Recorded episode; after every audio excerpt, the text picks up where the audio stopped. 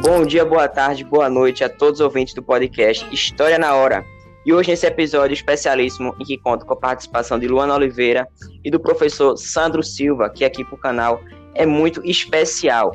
Então, nesse podcast a gente vai debater um pouco sobre a escravidão, quais foram as suas heranças para a cultura do povo brasileiro e também como ela influencia no nosso comportamento alimentar.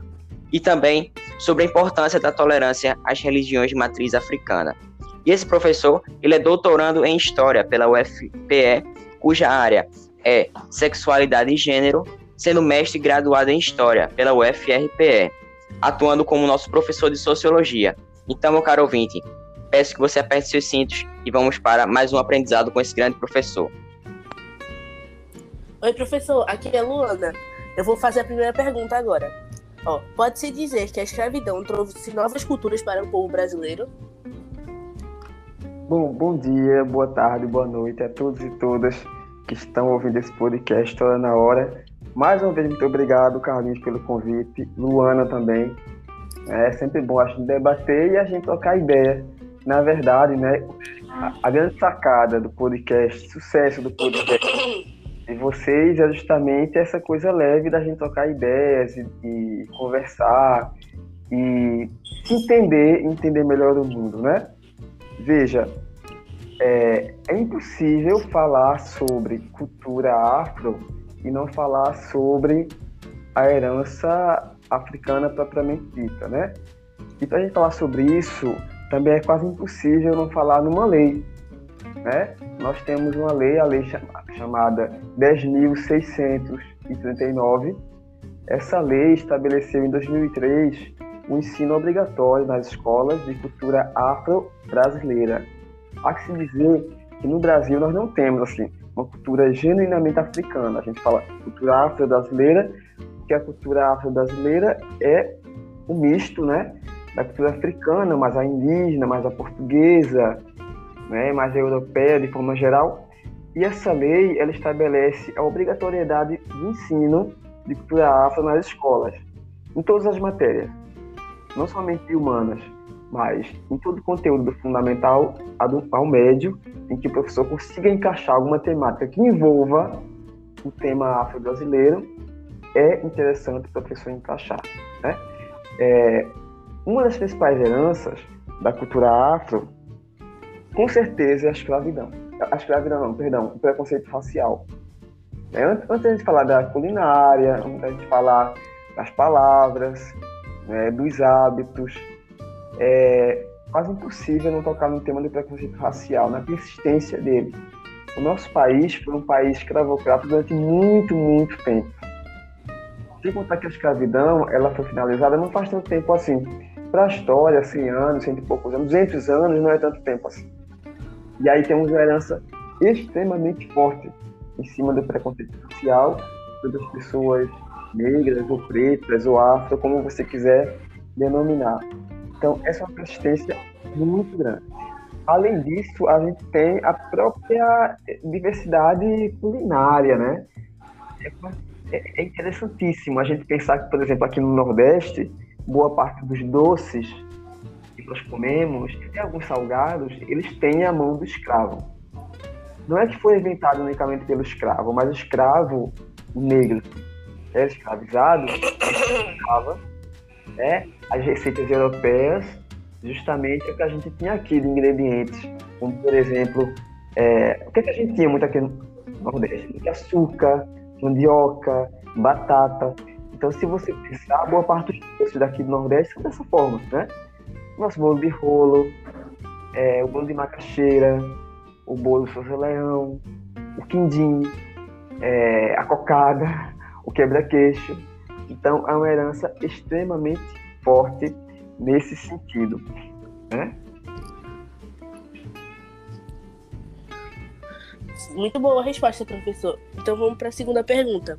Como a culinária africana influencia no comportamento alimentar do brasileiro? Muito. O que dizer, por exemplo, do cuscuz, que é o nosso queridinho aqui do Nordeste, né? A gente, há um cuscuz paulista, mas o nosso cuscuz é aquele cuscuz mais básico, feito apenas de fuba ou de fubá, como vocês quiserem colocar, né? E é, essa culinária, como eu falei anteriormente, por mais que a gente às vezes ache que ela não tenha é, nada do escravo, mas ela tem, nem que seja a mão do escravo que a preparou. E é, essa herança vem até hoje. Então, vocês terem ideia, tem um sociólogo falecido, pernambucano, Gilberto Freire, certo? Ele tem várias obras de sociologia icônicas, enfim, ele é pioneiro.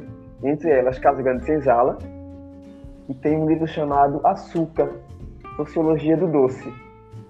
E aí, esse livro, Gilberto Freire, ele, por meio das receitas doces, salgados, enfim, de sua família, ele mapeou o que é que, através dos ingredientes e dos preparos, tem-se em nossa culinária, não só nordestina, mas brasileira, de indígena, de português, de europeia de forma geral, né? Porque a gente tem holandeses, italianos, enfim, e de africano. Então, só para a gente ter uma ideia que a culinária ela não é neutra, ela não é neutra. É possível, através dos ingredientes, do preparo, da história, mapear a história do povo.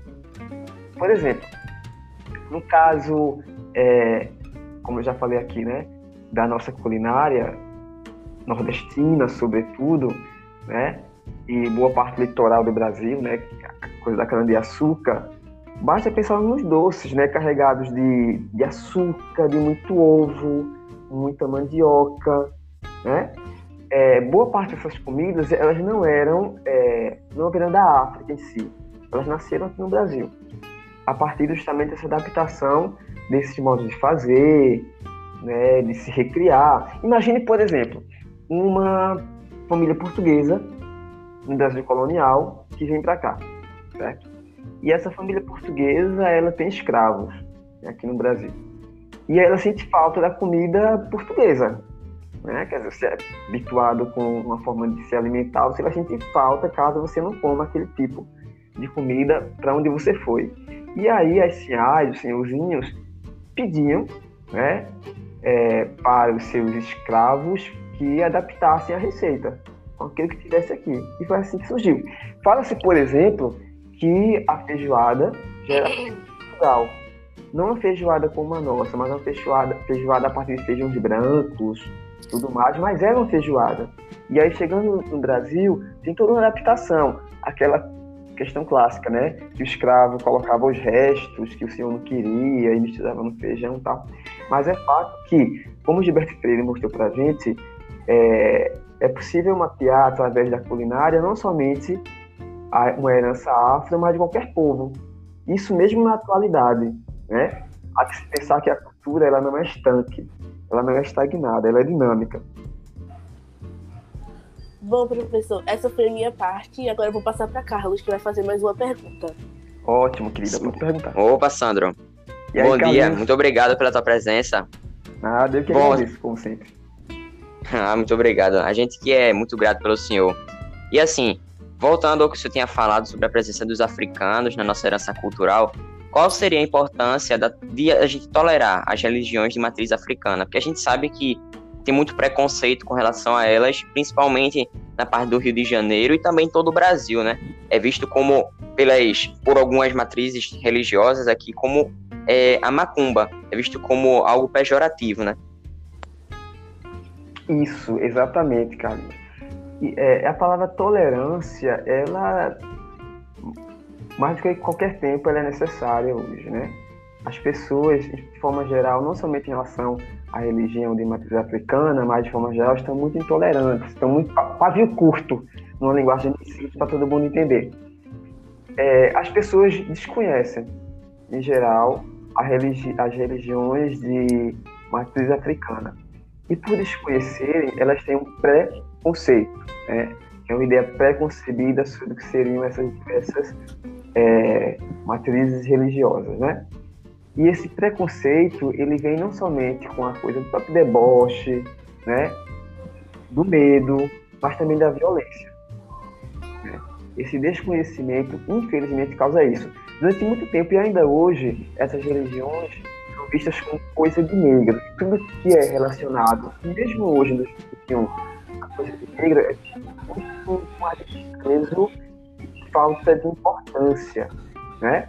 Quando eu falo assim, coisa de negros piados, e aí eu ligo que durante muito tempo, né, quer dizer, a samba, a culinária, é, as palavras de forma geral, enfim, os hábitos, tudo que se relacionava, que se relaciona a questões afro durante muito tempo e ainda hoje é visto coisa menor, né? Basta você ligar a televisão. Na TV você vê diversos programas ligados à religião, sobretudo religião, né, é, religiões cristãs. A gente vê canais inteiros dedicados ao, é, ao catolicismo, né, é, as pessoas evangélicas, mas você não vê um canal né, ou nenhum programa dedicado a uma religião de matriz africana ou até mesmo indígena. Só para a gente ter ideia. Na própria escola, quando a gente pergunta aos alunos a religião que eles seguem, né, alguns não seguem nenhuma religião, outros são ateus, enfim. É, mas é, são espíritas, a maioria cristão. É quase impossível você encontrar um aluno que tenha coragem, mesmo seguindo, de admitir que segue uma religião de matriz africana. Então, só para a gente ter uma ideia. Né? Ah, você falou que é do Rio de Janeiro, né? A gente vê, não somente no Rio de Janeiro, mas em muitas partes do Brasil, os terreiros, né? Serem é, maculados, apedrejados, os espaços, de forma geral, educados. Né? A cultura e a religião afro, eles são maculados, eles não são respeitados. Não são respeitados. Para a gente ter uma ideia, até na época de Vargas, por exemplo, é, haviam proibições né, da, dos terreiros de candomblé. E as pessoas xingam como se fosse mesmo hoje, né? É, é macumba, é não sei o quê, é do xari. Inclusive, eu lembro até de um episódio, né? Nós temos um museu importantíssimo, que é o Museu do Nordeste, que é em Casa Forte. Esse museu é dividido em três setores: o setor europeu, o setor do índio e o setor do negro. E aí eu lembro que teve uma das vezes que eu levei meus alunos para esse museu, um dos alunos não quis entrar no corredor do setor do negro, né, porque tinham lá elementos de religião de matriz africana e o aluno, acho oitavo, nono ano, morreu de medo.